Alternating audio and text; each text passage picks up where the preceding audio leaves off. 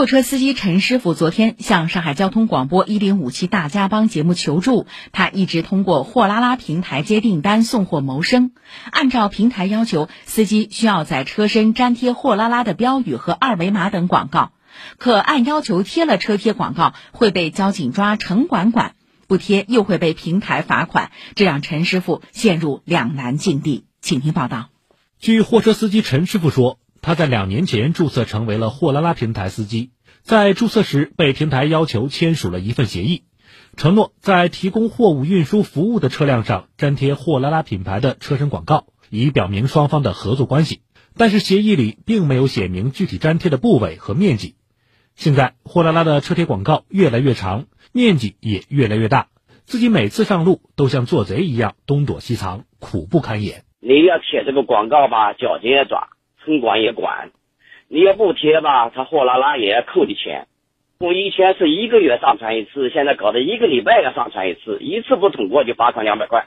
他有自己的发现机制，对，你不清晰他也罚款。做贼一样的，见到交警开车都小心，都害怕。陈师傅也曾通过客服电话向货拉拉总部投诉，但货拉拉平台客服表示这是分公司的规定，总部处理不了。如果不贴车贴，会被平台处罚。如果是不贴的话，就会对于您这边接单的一个费用是有影响，他会扣您这边一个两百块的一个违约金。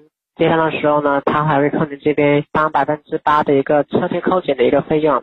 陈师傅的遭遇也并非个案，众多挂靠货拉拉平台的司机们也纷纷打进电话诉苦。刚开始给驾驶员补贴是卖卖吸引你，全部你都加入这个平台了，你自己的生意都没有了。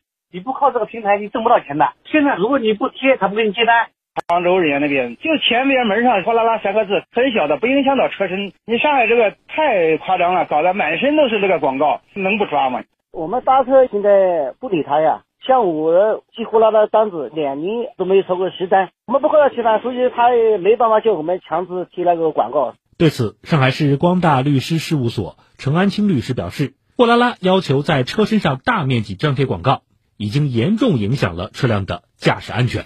按照我们的现有机动车的登记管理的相关的条例上面，如果是你改变的车身的颜色的话，嗯，超过三分之一以上，对，是要进行重新的登记的。嗯，它好多完全的超过了三分之一了，这个其实是已经改变了车身的颜色。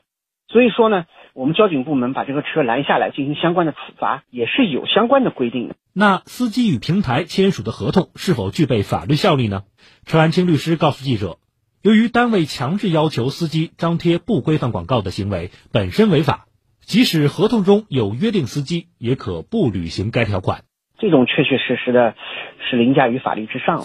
这个呢，可能还是需要我们那个交通的管理部门了，要进行一个平台性的一个整治，也就是还要抓到这个根上面去。据了解，货拉拉强制司机贴广告的行为由来已久，职能部门也已经不止一次联合约谈货拉拉，但目前为止仍然有这种现象存在。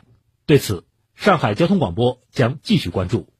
以上由交通广播记者唐小婷、李赞报道。